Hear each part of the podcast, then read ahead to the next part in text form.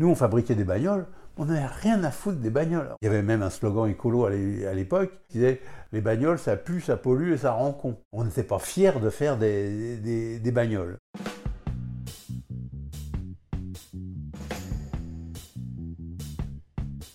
Bienvenue dans TAF Punk, épisode 1, le temps des ouvriers. Robert Kosman a fabriqué des bagnoles pendant 20 ans à la régie Renault. Un travail à la chaîne optimisé, chronométré, répétitif et selon ses propres mots aliénant. Dans de telles conditions, comment faire un pas de côté avec le monde du travail quand on a la tête dans le guidon et les mains dans le cambouis? Lorsqu'il est embauché au début des années 70, Robert découvre la perruque. La perruque est un travail dissimulé à des fins personnelles réalisé par les ouvriers sur leur temps de travail avec les matériaux de l'usine. Robert nous expliquera tout sur cette tradition aussi connue que taboue un moyen pour les ouvriers de se réapproprier ce que le capitalisme leur a confisqué du temps et du savoir-faire. Robert a fabriqué des objets en perruque mais aussi écrit un livre sur le sujet, Sortie d'usine la perruque, un travail détourné, aux éditions Sileps en 2020. Ce livre, c'est aussi son histoire, celle d'un ouvrier muni d'un CAP de tourneur-fraiseur qui, licencié en 1991, se retrouvera sur les bancs de la fac à 45 ans pour démarrer des études d'histoire. Rencontre avec Robert.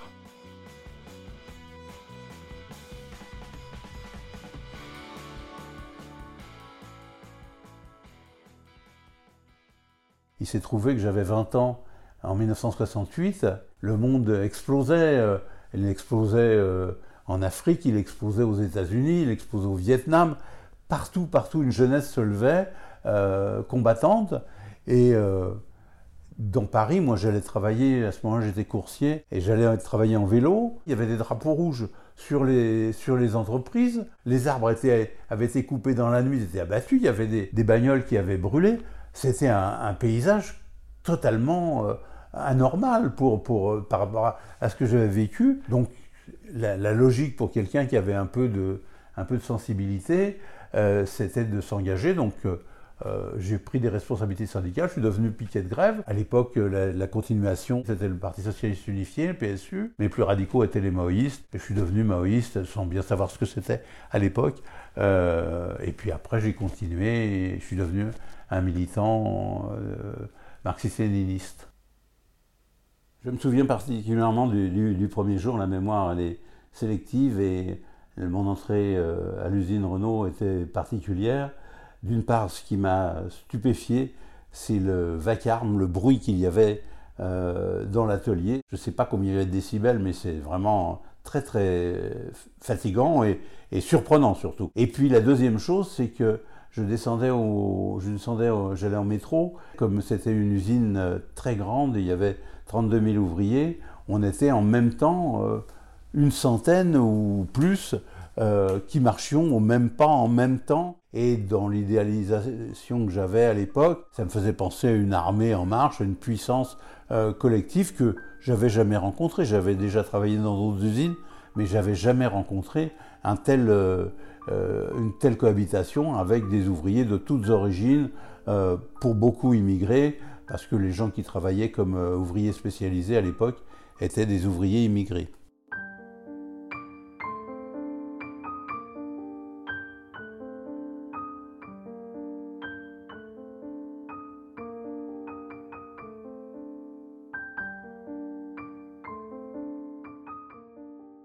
La perruque, c'est du travail qu'on fait à l'usine, avec sur le temps de travail euh, euh, et avec le matériel du patron pour soi-même. C'est du travail euh, qu'on peut estimer volé ou, ou chapardé, mais c'est du travail pour soi qu'on fait avec le matériel et sur le temps du patron. C'est dans ce département 14 que j'ai entendu parler pour la première fois de la perruque. Un copain qui était un vieil ouvrier qui était proche de la retraite. Il m'a donné une chemise de piston dans laquelle il avait soudé un fond en tôle pour recueillir la cendre et il avait installé des petites fiches en, tôle euh, pour euh, poser la cigarette. Et il m'a dit, ça c'est de la perruque. Et j'ai découvert à ce moment-là pour la première fois qu'on pouvait faire à l'usine des choses pour soi-même. Ensuite, euh, j'en ai fait moi-même et ça m'a permis, très longtemps après, d'écrire un ouvrage sur la perruque.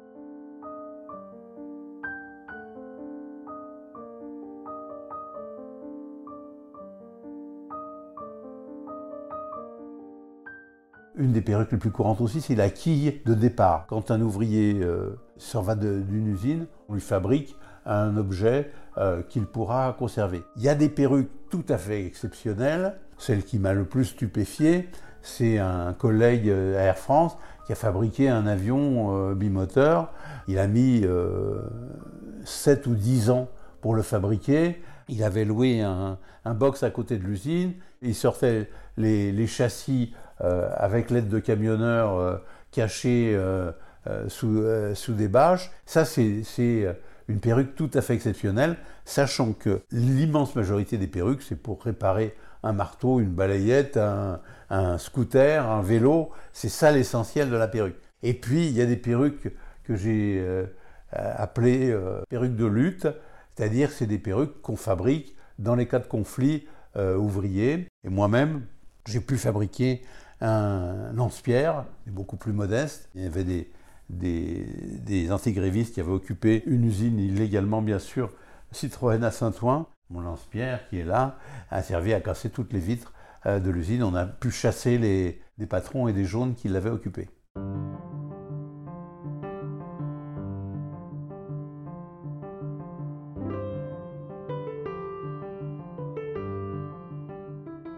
La perruque, c'est quelque chose qui est euh, pour soi ou qui est fait euh, individuellement ou collectivement.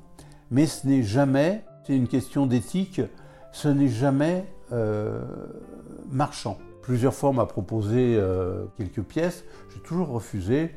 Par contre, ce qui pouvait arriver, c'est proposer un Ricard, ça c'était accepté. Mais je n'ai jamais connu un perruqueur qui accepte, qui vende sa perruque. Ce qui existe, c'est des gens qui travaillaient au noir. Et on n'avait aucun rapport avec eux. C'était une barrière qui était infranchissable. Ce n'est pas un rapport marchand et c'est spontané. Mais je n'ai jamais, jamais, jamais connu un, perruqueur qui ait vendu quoi que ce soit. La perruque, c'est toléré. Mais dans tous les règlements, elle est strictement interdite. Comme c'est interdit, les ouvriers n'aiment pas en parler non plus parce qu'ils euh, craignent euh, une sanction. C'est interdit euh, pour les ouvriers, c'est interdit pour les patrons, mais aussi les syndicats ne souhaitent absolument pas en parler. Aucune des centrales syndicales, ni la CGT, ni la CFDT, ni la CFTC, ni Force ouvrière n'ont aucun texte sur la perruque. Un syndicaliste explique qu'il refuse la perruque parce que, dit-il, c'est euh, dangereux, on risque de se faire piquer et c'est individualiste le syndicat euh, prône euh, l'union des, ouvriers et pas la débrouille individuelle. Donc, par principe, ils ne se prononcent pas là-dessus. Par contre, ils en ont tous fait, ou ils en ont tous fait faire par des copains. Quand j'ai travaillé euh, au 37 à, Saint-Ouen, mon copain, qui, s'appelait Pedro da Silva, c'est un ouvrier un peu particulier dans la mesure où il avait 12 enfants et euh, où il a construit de ses propres mains une maison euh, avec 12 pièces. Il ne prenait jamais de vacances, il fabriquait ses outils en perruque et euh, on discutait de perruques, on discutait de choses et d'autres. On avait des bons rapports. En même temps, moi j'étais syndicaliste et lui il n'était pas. Je discutais librement avec lui en lui parlant du syndicat et de la nécessité de faire grève. Et ça n'a jamais marché. Il, il s'en foutait royalement. Il n'a jamais fait grève, y compris quand c'était des grèves euh, très majoritaire. Il n'a jamais dit un mot contre la direction, jamais un mot contre les chefs, jamais un mot contre le patron. La seule chose qu'il voulait est qu'on le laisse faire sa perruque. Je pense que pour Pedro da Silva, la perruque c'était essentiel, c'est-à-dire qu'on travaille pour soi au lieu de faire un travail qui était loin d'être passionnant. Par contre, quand lui fabriquait une truelle, c'est lui qui s'en servirait. Donc c'était une grande satisfaction.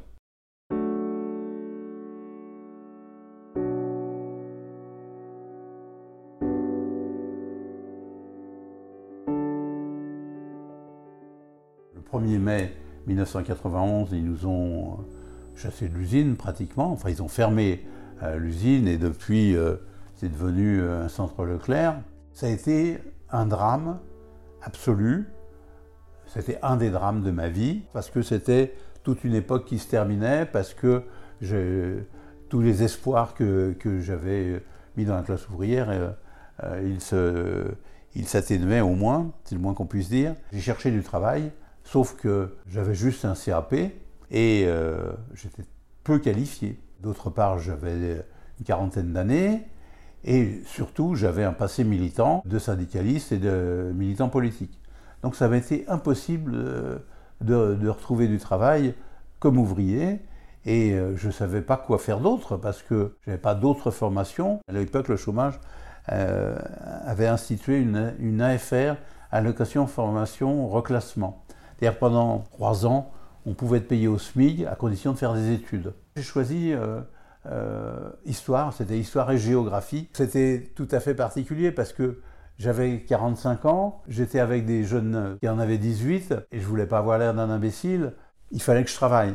Donc on avait 20 heures de cours et les étudiantes avaient, les étudiants étudiantes avait 20 heures de travail personnel. Et moi, sur des sujets qui m'intéressaient, j'avais 20 heures de cours, mais j'avais 50 heures de travail personnel. Je travaillais beaucoup, beaucoup, le jour, la nuit, à la maison. Donc j'ai eu facilement euh, des diplômes en, trois ans, qui étaient euh, une licence. Et puis euh, après, ça, a été plus difficile, parce que si on avait des mauvaises notes, si on avait 45 ans, qu'on était ouvrier, qui était malvenu à l'époque, hein, à l'université, et qu'on on était nul, vraiment on était le, dernier dernier. Donc quand on était premier de la classe, entre guillemets, puisqu'il n'y avait pas de classement, on était respecté. C'était quelque chose qui me plaisait, et sauf qu'au bout de trois ans, j'avais une licence qui ne me servait absolument à rien, et donc j'ai pu à ce moment-là, par relation, trouver un boulot de gardien de nuit, où j'ai beaucoup souffert, là le mot n'est pas exagéré. Le jour, j'allais, je dormais très peu, et j'arrivais pas à dormir d'ailleurs, et euh, je faisais 7 heures du soir, 7 heures du matin, après je revenais à la maison, je préparais le petit déjeuner pour les enfants, et après je partais euh, à l'université. Et j'ai tenu euh, pendant 5 ans quand même, ce qui m'a permis d'avoir un Master 2, à l'époque ça s'appelait un DEA. J'ai commencé 3 ans de, de doctorat, puis j'ai pas continué parce que sur le plan physique, je tenais plus le coup. Et un copain m'a dit il y a un concours administratif et je suis rentré dans l'administration.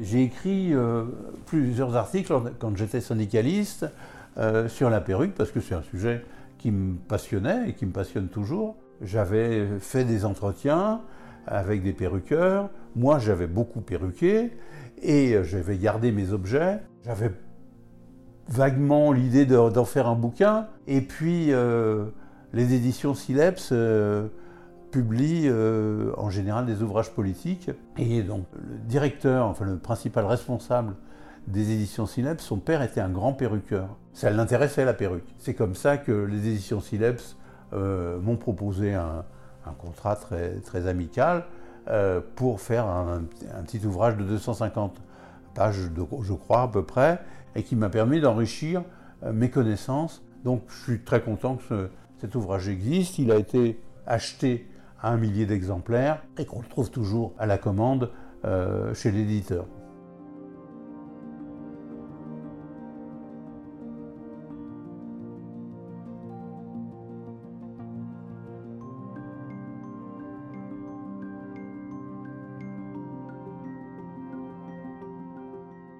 Quitté l'usine en 1991 et puis comme je suis euh, un militant, j'ai continué à m'intéresser au travail. C'est essentiellement le poids du chômage qui a transformé, euh, euh, qui a transformé le travail. En France, les conditions sont dégradées en même temps. D'abord, une loi récente a supprimé le comité hygiène et sécurité, le CHS, elle a supprimé les délégués du personnel et les comités d'entreprise qui étaient euh, un encadrement syndical extrêmement vivant et important. Ça a réduit de manière considérable la représentation des ouvriers à l'atelier. Dans les années euh, de ma jeunesse, euh, la classe ouvrière était encadrée par des organisations politiques. Les organisations d'extrême gauche à partir de 1979, pour, simplifier, euh, ont perdu beaucoup d'importance. Pour que la classe ouvrière elle, euh, puisse lutter, il faut qu'elle ait un espoir. Or, l'espoir, on ne voit pas où il est. Aujourd'hui, les syndicats, ils sont, euh, beaucoup diminués. En plus, de manière numérique, on était 7 à 8 millions dans les années 70, c'était le, plus élevé. Aujourd'hui, il n'y a plus que 5 millions d'ouvriers. Pour avoir conscience de, sa classe, il faut qu'on en entende parler. Cette euh, conscience, elle n'est pas innée, elle vient, des intellectuels ou elle vient de l'extérieur, elle vient des organisations. Avant 68, la notion euh, de, lutte sociale, elle était sous le tapis, et puis euh, brusquement, ça a pété partout. Donc on peut, on peut imaginer que ça recommence, mais rien, rien ne, ne présuppose quelque chose comme ça, maintenant, euh, je ne prédis pas l'avenir. J'essaye de comprendre le présent.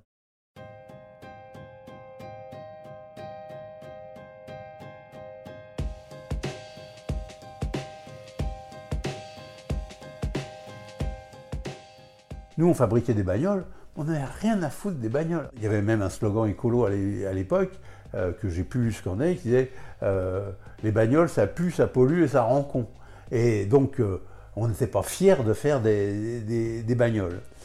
Après, c'est euh, naturel, quelqu'un qui travaille est souvent fier de, ce qu'il fait. Aujourd'hui, le travail il est tellement parcellisé qu'on n'a pas une vue d'ensemble de, son travail. Le travail, euh, de manière générale, n'a pas été amélioré, il est toujours euh, extrêmement compartimenté, divisé, mal payé, et donc le, Covid a permis un éclairage qui ont dit ben, euh, ça va pas quoi. On peut plus continuer comme ça. La productivité du travail a été multipliée de manière inimaginable euh, dans les années 50. Euh, Aujourd'hui, les, syndicats et des organisations politiques demandent le travail de 32 heures. Ça déjà améliorerait largement les conditions de vie et de travail. Il faudrait changer ça. Mais pour changer ça, à mon avis, il faudrait changer le capitalisme. Et ce n'est pas à l'ordre du jour pour l'instant. Pour ce que je connais le mieux de l'industrie automobile, les conditions ont beaucoup changé. C'est-à-dire que même sur chaîne, les temps qui étaient calculés étaient mal calculés. Un ouvrier qui faisait toujours le même geste pour monter euh, une Renault 5 ou une 4L, s'il travaillait vite, il prenait deux voitures d'avance. Il pouvait manger un sandwich, il pouvait allumer une clope, à l'époque on avait le droit de fumer. Les conditions étaient considérées comme des cadences infernales, mais elle l'était beaucoup moins qu'aujourd'hui. Ça, je l'ai vécu. Quand il y avait une, euh, panne, eh ben, on s'arrêtait et puis on attendait que le, que le réparateur euh, arrive. Pendant ce temps-là, on ne travaillait pas. Ça, ça n'existe plus. Maintenant, quand il y a une panne, ils ont instauré la polyvalence. Un OS, on lui attribue un poste et puis il est formé sur les autres postes. Et dès qu'il y a une panne, eh ben on le met ailleurs. Donc il n'arrête pas. De plus, euh, il y avait des conditions euh, larges pour la maladie euh, à mon époque. La Sécu payait un certain nombre de jours de, maladie et la, régie Renault compensait. Aujourd'hui, non seulement c'est pas vrai partout, mais si quelqu'un avait cassé une main, un, bras, on lui demandait de revenir le lendemain pour travailler à un autre poste moins dur. C'était inimaginable euh, à mon époque. On aurait rigolé si on nous avait proposé ça, et c'était impensable. Aujourd'hui, euh, non seulement on rigole plus, mais euh, beaucoup acceptent par, la crainte du licenciement. et puis, les usines ont perdu des milliers d'ouvriers, et puis le travail a beaucoup changé. Ils arrivent à faire rentrer dans la tête des ouvriers que c'est un travail qui est satisfaisant, qui est un travail qui aide l'entreprise, qui aide la nation ce qui était impensable à mon époque. Il y avait une poignée d'imbéciles euh, qui, pouvaient y croire, mais la grande masse disait on travaille, pour le patron, on ne travaille pas pour euh, la France ni pour, euh, ni pour son métier. La robotisation, elle a allégé le travail physique. Sur les presses, avant, il fallait deux ouvriers, un de chaque côté, pour emmener la tôle sous, le, sous la presse. Aujourd'hui, c'est des robots qui le font. C'est beaucoup moins fatigant physiquement. Par contre, ce qui a changé, c'est que se servant de, la robotique, ils ont aménagé le travail différemment et ils l'ont intensifié. Les deux ouvriers qui posaient la, portière sous la presse, ils avaient un temps de pause avant de remettre la. Bah, déjà que la pièce, euh, que la presse fasse son boulot. Aujourd'hui, c'est plus vrai. Aujourd'hui, il y a une intensité, une intensification du travail qui n'existait pas à l'époque. Et aujourd'hui, par exemple, sur chaîne, c'est impensable de gagner une voiture d'avance. Dès qu'on a fini le même boulot imbécile hein, de, fixer des écrous, euh, des boulons, la deuxième voiture arrive, et puis avant, sur une chaîne, il n'y avait que des Renault 5 ou que des Renault 4. Aujourd'hui, toutes les deux trois voitures, ça peut être un modèle, ça peut être un modèle différent. Et euh, ça nécessite une connaissance qui euh, peut valoriser les, les, moins malins en disant moi je connais, alors que c'est un travail qui n'est pas plus enrichissant euh, qu'il ne l'était avant, sauf qu'il y a différents modèles sur, euh, sur la même chaîne.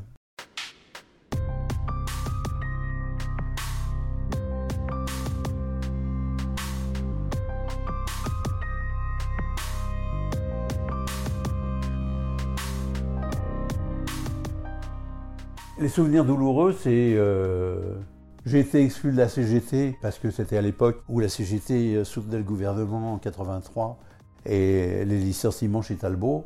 Euh, donc euh, j'étais pas d'accord.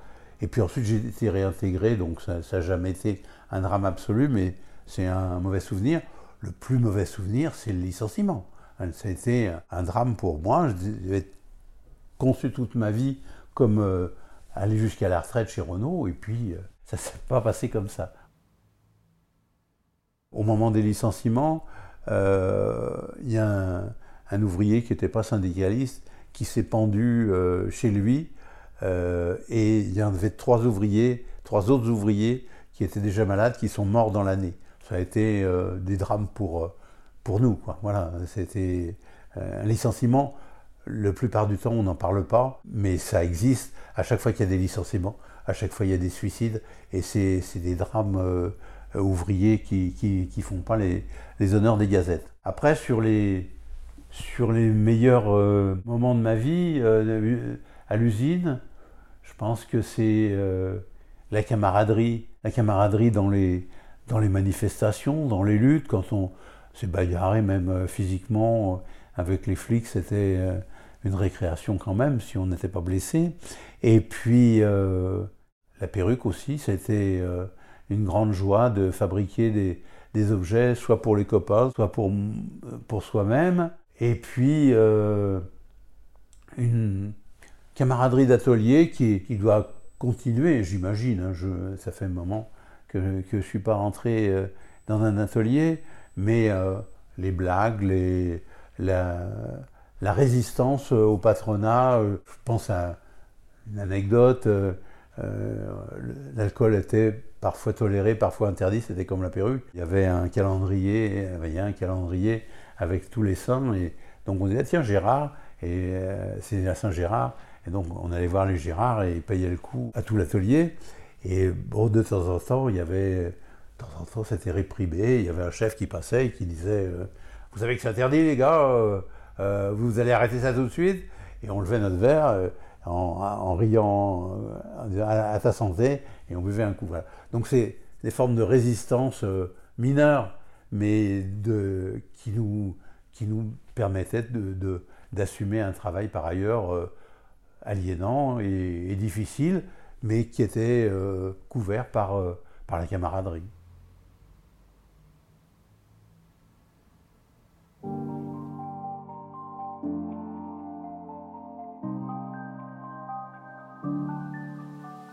Après avoir évoqué avec Robert le temps des ouvriers et des luttes collectives, Daft Punk abordera avec Emmanuel le mythe de la liberté individuelle lors de l'émergence de la pensée néolibérale dans les années 80. La camaraderie dont je parle, qu'on m'a relaté, c'est ces gens qui faisaient une carrière dans une, deux, trois boîtes maxi, et c'est des collectifs de travail qui faisaient corps, qui se pensaient en classe, et ça, euh, c'est un tour de force du capitalisme néolibéral d'à partir des années 70-80, c'est qu'il va organiser cette division. Si vous avez aimé cet épisode, n'hésitez pas à liker ou à laisser un commentaire. Vous pouvez également partager TAFPunk via vos réseaux sociaux habituels ou faire un don. Une cagnotte a été lancée sur Tipeee.